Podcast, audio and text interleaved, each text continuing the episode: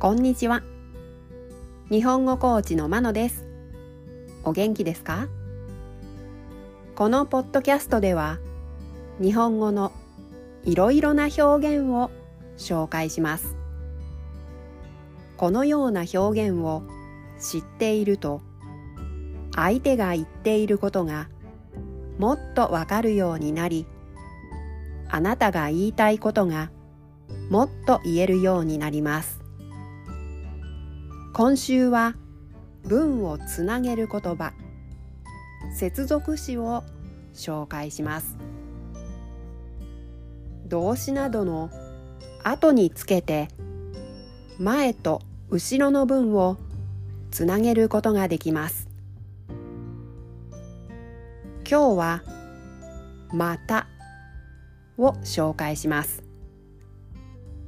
例文を聞いてどんな時に使うかを確かめてください。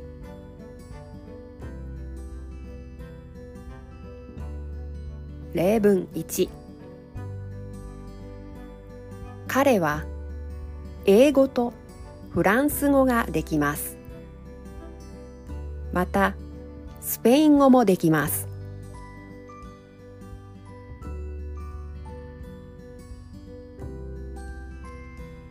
例文2彼女は医者でまたピアニストでもある。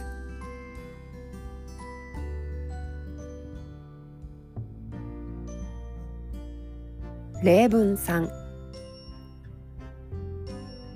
転職をして生活が変わったしまた収入も変わった。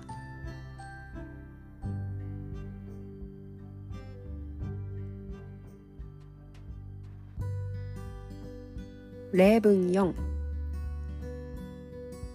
息子が大学に合格しました。また娘も高校に合格しました。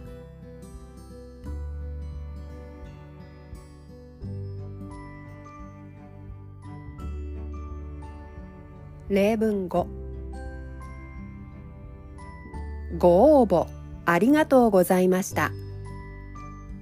また詳細はご連絡します。